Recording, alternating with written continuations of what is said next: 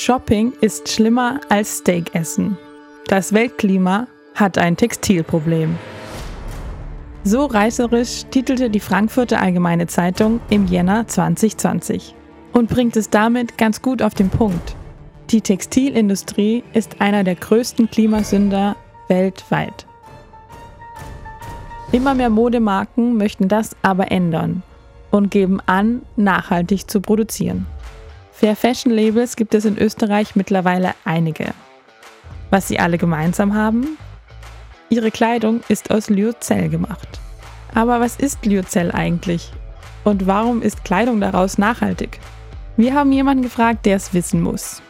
Jede Faser hat natürlich ihre Vor- und Nachteile und man muss sich natürlich generell auch überlegen, zu welchem Zweck ich die Textilien einsetze. Das ist Kai Nebel. Er ist Textilingenieur und lehrt an der Hochschule Reutlingen Textilwissenschaften. Ich bin Caroline Schmid. Und ich bin Eva Branauer. Legen wir los. Wissenschaftsradio. Das Forschungsmagazin auf Radio Radieschen. Herzlich willkommen, Herr Nebel. Vielen Dank, dass Sie sich Zeit genommen haben für dieses Interview. Sehr gerne. Hallo. Bevor wir über Lyocell sprechen, würde ich ganz gerne über Baumwolle und Polyester sprechen, weil entweder die meisten Kleidungsstücke sind ja entweder aus Baumwolle oder Polyester oder aus einer Mischung von beiden hergestellt. Warum ist das denn problematisch für unsere Umwelt? Naja, ich meine, problematisch für die Umwelt ist mal jegliche Textilproduktion. Ja, das muss man sagen. Und Baumwolle und Polyester sind halt die gängigsten Faser, was jetzt zumindest die Bekleidung angeht. Polyester ist ja mit die beste Faser, die wir auch haben, ja, an Synthesefasern für die Bekleidung. Sie ist konkurrenzlos billig. Es ist eine individuell produzierbare Faser, also auch High Performance. Das heißt, sie bringt uns sehr gute Eigenschaften mit in die Textilien. Baumwolle natürlich ist immer umstritten. Ne, kommt auch darauf an, wie sie angebaut wurde, unter welchen Bedingungen und wo sie herkommt. Aber in Mischung ist es eigentlich eine ganz gute Kombination. Dann müssen wir natürlich, wenn man auf die Umweltproblematik eingeht, wenn die Baumwolle stark bewässert wird in wasserarmen Gegenden, es werden sehr viele Pestizide eingesetzt, es erkranken sehr viele Menschen, es sterben auch sehr viele Menschen an diesen Pestiziden, auch die Arbeitsbedingungen sind nicht immer die besten. Aber Baumwolle ist nichtsdestotrotz einfach eine sehr gute Faser für Textilien. Und jede Faser hat natürlich ihre Vor- und Nachteile. Und man muss sich natürlich generell auch überlegen, zu welchem Zweck ich die Textilien einsetze. Wenn ich jetzt äh, im Herbst, wenn es jetzt zu regnen anfängt, bin ich mit Baumwolle vielleicht nicht so gut bedient. Da freue ich mich über ein schönes Polyesterjäckchen, das den Regen abhält. Äh, jetzt bei Unterwäsche oder T-Shirts bevorzugt man wahrscheinlich eher die Baumwolle. Ja, oder eben entsprechende Mischungen damit viele Kleidungsstücke oder auch Marken werben jetzt damit oder sagen, das ist recyceltes Polyester. Kann man Polyester denn überhaupt zu 100% recyceln? Oder ist das dann immer eine Mischung? Na, das kommt drauf an. Also Recycling ist ja ein sehr heikles Thema, mit dem wir uns auch schon eine ganze Weile beschäftigen. Theoretisch kann ich natürlich Polyester einwandfrei recyceln. Das Problem bei den Textilien ist, dass ich quasi unendlich viele Kombinationen habe. Mischung mit anderen Fasern, mit Accessoires, Farben, gefärbte Polyesterfasern. Und beim mechanischen Recycling vom Polyester, also sprich das Einschmelzen und wieder ausspinnen, habe ich halt das Problem, diese additive Chemikalien und auch Farbstoffe mit drin zu haben. Das heißt, im schlimmsten Fall habe ich irgendwie eine graue oder schwarzes Produkt. Ich kann natürlich beim mechanischen Recycling oder dem Einschmelzen die Baumwolle oder Wolle oder Polyamid oder was da sonst mit drin ist, nicht so ohne weiteres raustrennen. Wenn ich jetzt ein chemisches Recycling anschaue, wo ich das Produkt in seine Monomere oder einzelne Moleküle zerlege, Begleitsubstanzen rausfiltern kann und dann wieder repolymerisiere, dann kriege ich schon wieder auch die gleiche oder annähernd die gleiche Qualität nicht zu 100 Prozent, aber zu einem großen Anteil zurück. Krux bei der Sache ist, es ist eigentlich ökologischer Irrsinn, das so zu machen, zumindest im Moment, weil ich viel mehr Energie einsetze, viel mehr CO2 emittiere und Ressourcen und Chemikalien verbrauche, wie wenn ich vielleicht das Polyester neu machen würde. Das ist Stand heute. Da befindet sich noch viel in Entwicklung. Man muss auch mehr vielleicht regenerative Energien beim Recyceln ansetzen, aber das Ganze steckt noch in den Kinderschuhen. Was im Moment als Recycling verkauft wird, kommt ja nicht aus Kleidungsstücken, sondern in der Regel aus Sprudelflaschen, aus PET-Flaschen. Und da ist natürlich die Frage, ist es ein richtiges Recycling? In unseren Breiten nehmen wir ja praktisch aus einem funktionierenden Flaschenkreislauf das Polyester raus und machen Textilien draus, die dann irgendwo auf der Welt landen. Wenn das zur Verfügung steht, wenn die Infrastruktur, die Logistik stimmt, dann kann das durchaus einen Beitrag zu einer Ressourceneffizienz darstellen. Eine richtige Umweltentlastung ist es eigentlich nicht. Also eigentlich wäre es besser, aus den PET-Flaschen wieder PET-Flaschen zu machen anstatt Kleidung. Ja, ja.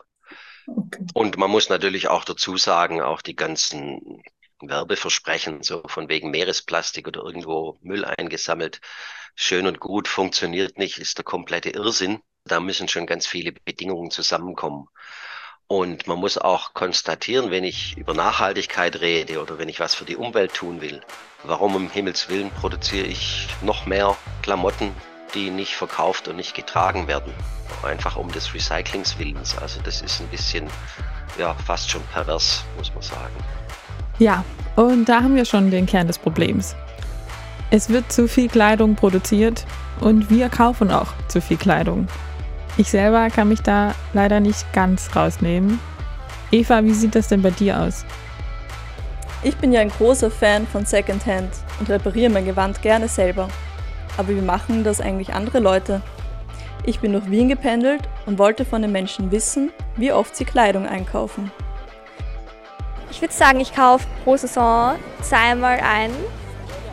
Dann mache ich einen großen Einkauf und sonst nach Lust und Laune, wenn ich was Passendes sehe so gut wie gar nicht, wenn es irgendwie geht.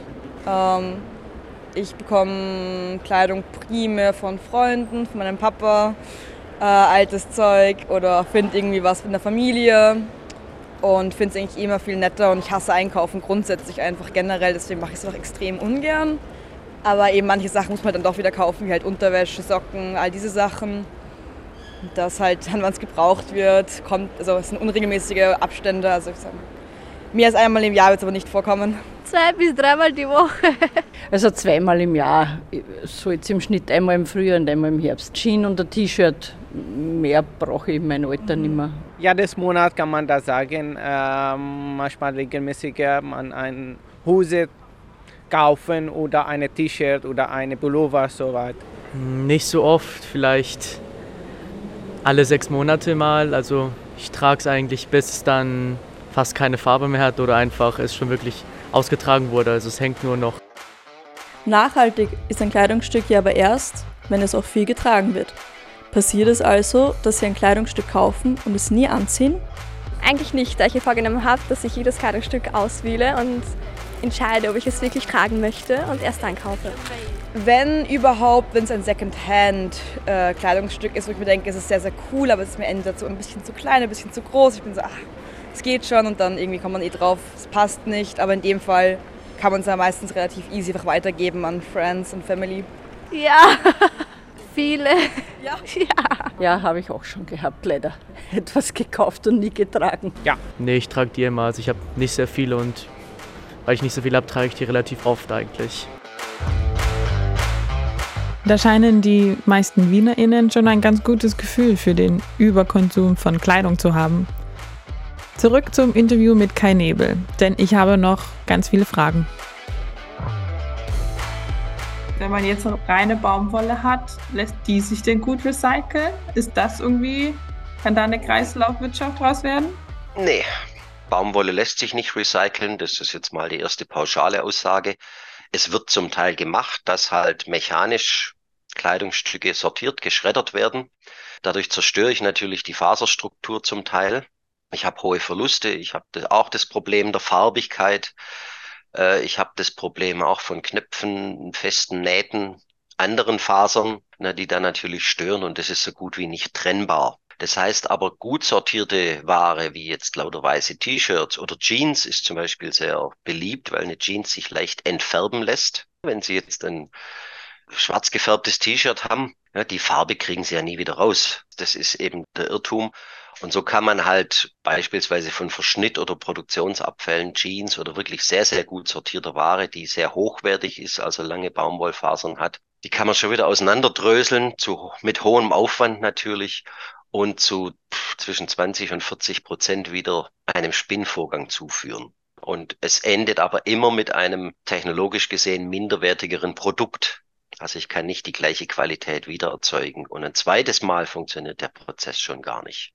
Weil Sie Jeans angesprochen haben, in meinem Kopf habe ich irgendwie abgespeichert, dass Jeans Herstellung überhaupt nicht gut für unseren Planeten ist. Stimmt das denn? Habe ich das richtig abgespeichert?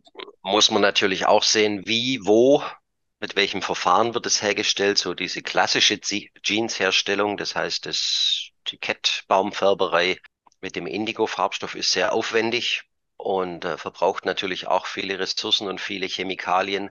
Und dazu kommt, erst geben wir uns Mühe, dass wir diese Farbe draufkriegen. Ja, und dann schleifen, waschen, bleichen wir sie wieder runter zu einem hohen Prozentsatz. Das ist natürlich so gesehen ökologischer Irrsinn, das stimmt. Es gibt etwas umweltfreundlichere Verfahren inzwischen, auch mit anderen Farbstoff- und Chemikalienkombinationen, aber die sind natürlich noch ja, vergleichsweise gering, der Anteil. Jetzt gibt es schon länger, aber irgendwie in den, in den letzten Jahren kam das irgendwie in der Werbung oder generell in das Bewusstsein mehrerer Menschen, glaube ich, eine Phase, die nachhaltig sein sollte. Und zwar ist das Lyocell. Manchmal heißt Tencel, Modal ist, glaube ich, nochmal was anderes. Schon länger gibt es auch Viskose. Und die werden alle aus Holz hergestellt. Ist denn Viskose dann zum Beispiel eine gute, nachhaltige Alternative zu Polyester? Ja, auch hier wiederum, man sollte nicht Äpfel mit Birnen vergleichen, ist eine völlig andere Faser. Sie wäre vielleicht oder ist eine Alternative zu Baumwolle. Und auch da kommt es drauf an, wie ist sie hergestellt. Äh, natürlich, die Werbung verspricht viel. Es gibt natürlich auch viele Label. Ja, dieses T-Shirt ist aus einem Baum gemacht und sowas oder aus Holz. Das ist natürlich äh, in die Irreführung, ja, auch von Kunden und Kundinnen. Viskose oder Lyocell oder Tencel oder wie sie auch alle heißen, sind ja aus einem zellulosischen Rohstoff, in erster Linie Holz, sind aber trotzdem Synthesefasern, also chemisch dann zu einer Faser hergestellt. Die klassische Viskose, ja, das war natürlich früher schon oder ist immer noch zum Großteil eine Sauerei, weil viel mit schwefelhaltigen Chemikalien gearbeitet wurde. Abwässer produziert wurden, meistens in Gegenden, wo es keine Kläranlagen gibt. Ja, aber moderne Viskosen, wie sie jetzt auch von deutschen oder österreichischen Firmen hergestellt werden, das ist eigentlich eine saubere Sache weil hier natürlich Umweltauflagen sehr streng sind. Man arbeitet in einem fast geschlossenen System, also die Chemikalienrückgewinnung funktioniert. Und gerade diese Lyocell-Typen oder speziellen Viskosetypen, die sind meiner Meinung nach die Fasern der Zukunft, was so jetzt dieses, diese zellulose Fasern angeht. Die haben auch nachgewiesenermaßen viele Vorteile in der Ökobilanzierung, gerade auch gegenüber der Baumwolle. Hier wiederum natürlich, wenn ich jetzt eine Baumwolle natürlich wachsen lasse und von fröhlichen, gut bezahlten Menschen ernten lasse, ist die Baumwolle natürlich immer noch unschlagbar. Ja, ist eben auch ein anderes Produkt. Also ich kann nicht die Eigenschaften der Viskose oder des Lyocells eins zu eins mit der Baumwolle vergleichen. Aber es ist eine sehr gute Alternative, wo auch die Entwicklung immer weitergeht. Und natürlich sagen viele, gut, da wird Chemie eingesetzt, da werden Bäume dafür gefällt. Zellulose ist einer der am meisten vorkommenden Rohstoffe, die wir haben. Der ist nachwachsend. Es wird viel dran gearbeitet, jetzt nicht nur Bäume als Zellulosequelle zu nehmen, sondern vielleicht auch landwirtschaftliche Abfälle. Ja, manche nehmen auch Orangenschalen oder ähnliches. Ne? Wir haben es auch mit Bambustextilien zu tun. Die haben auch nichts mehr mit Bambus zu tun. Das muss man sich im Einzelnen anschauen, ob das sinnvoll ist oder nicht. Das Effektivste ist immer noch, das aus Bäumen zu machen. Und ich kann eben, weil es eine synthetisch hergestellte Faser ist, die Eigenschaften designen, wie ich sie brauche. Ich kann die Fasern lang, kurz, fein machen, flach, rund, eckig, saugfähig oder nicht saugfähig. Also das ist schon ein Tausendsassa, muss man sagen. Und hinzu kommt, bekannte österreichische Firma macht es ja auch schon, dass sie halt auch Baumwollreste aus Textilien und auch aus sonstigen Baumwollresten dann zu einem Lyocell verarbeitet. Mhm. Ja, das funktioniert noch nicht 100 Prozent. Sie können sie halt auch so zwischen 20 und 30 Prozent im Moment zumischen. Tendenz steigend. Da ist ganz viel auch in der Entwicklung. Ja, das ist auch gut so. Da sprechen Sie von Lenzing, oder? Von der österreichischen ja. Firma? Mhm. Ja. Und wenn ich das richtig verstanden habe, ist alles, was Lansing produziert, darf Tencel genannt werden. Das Tencel ist quasi ein Markenname. Mhm. Ja, und das Lyocell, das ist, ja, gehört, glaube ich, auch Lenzing. Das ist halt das Besondere, also es hängt an dem Lösungsmittel, mit was die Zellulose aufgelöst wird.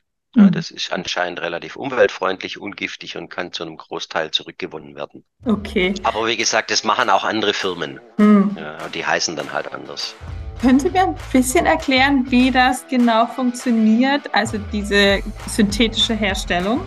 Wie gesagt, wir brauchen im Grunde einen zellulosischen Rohstoff, Bäume. Da ist ja die Zellulose eingebunden in Lignin und andere Klebstoffe. Die Zellulose hat auch unterschiedliche Qualität, ob die jetzt von Eukalyptus kommt oder von einem Tannenbaum oder was auch immer. Diese Hölzer werden ja geschreddert, geschnipselt, durch Refiner gelassen, aufgelöst und es wird mit Hilfe von Chemikalien quasi eine Palpe gemacht, so wie ein Zellstoff. Der wird dann mit einem speziellen Lösemittel wird die Zellulose rausgelöst, aufgelöst und dann eben wieder ausgefällt, ausgesponnen. Es ist relativ komplex, es gibt natürlich da auch viele Patente und viele Tricks, auch gerade was die Modifizierung angeht. ne? Sie hatten es vorhin ja genannt, modal ist ja auch eine modifizierte Zellulose.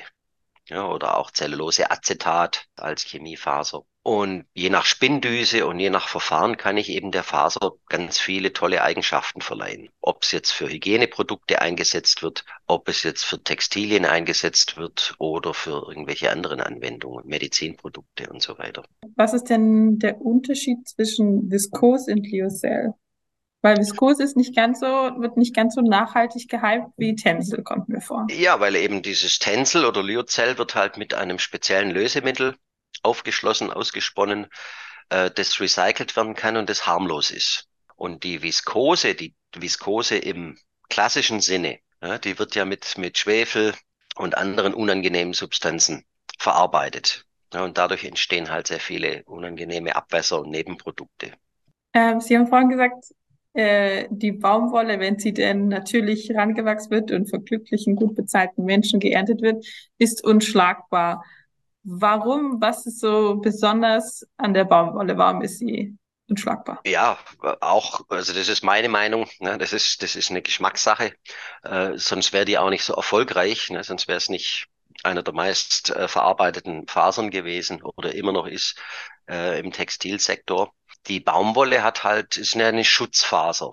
Die schützt ja den Samen, schützt ihn vor Nässe und Witterung, ja, und dadurch hat sie eben diese besondere Struktur. Und auch durch diese nierenförmigen Querschnitte und das bisschen verzwirbelte lässt sie sich halt auch gut verspinnen, gibt verhältnismäßig gute Festigkeiten. Das kann bei Viskose manchmal ein Problem sein, weil die Fasern in der Regel glatter sind ja, und eben nicht diese Struktur haben. Man kann die aber auch künstlich einfügen.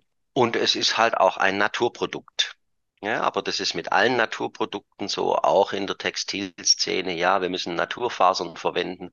Ich muss die Naturfaser aber anbauen. Ich habe einen Landverbrauch, ich habe Wasserverbrauch, ich habe oft auch Konkurrenz zu Nahrungsmitteln. Und gibt ja auch schöne Vergleiche, wenn man jetzt eine vernünftig produzierte Viskose oder ein Lyocell gegenüber der Baumwolle stellt, dann habe ich natürlich enorme Vorteile weil ich viel weniger Fläche brauche, weil selbst wenn der Rohstoff aus Bäumen kommt, ne, die, die Zellulosemasse ist sehr viel dichter, kompakter. Ich brauche viel weniger Fläche. Ich brauche weniger Wasser. Gut, ich brauche mehr Energie. Da muss ich halt sehen, wo meine Prioritäten sind. Und das Gleiche gilt auch fürs Polyester. Da brauche ich noch weniger Land. Und dann kann man nicht oft genug betonen, kommt es einfach auf den Anwendungszweck an. Und dann eben auch auf die Pflege.